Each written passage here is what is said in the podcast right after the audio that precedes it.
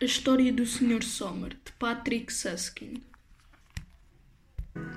Por certo, não teria mesmo aprendido a andar de bicicleta, se isso não tivesse sido absolutamente necessário, porque fui obrigado a ter aulas de piano. E só podia ter aulas de piano com uma professora de piano, que vivia na outra ponta do lugar de cima.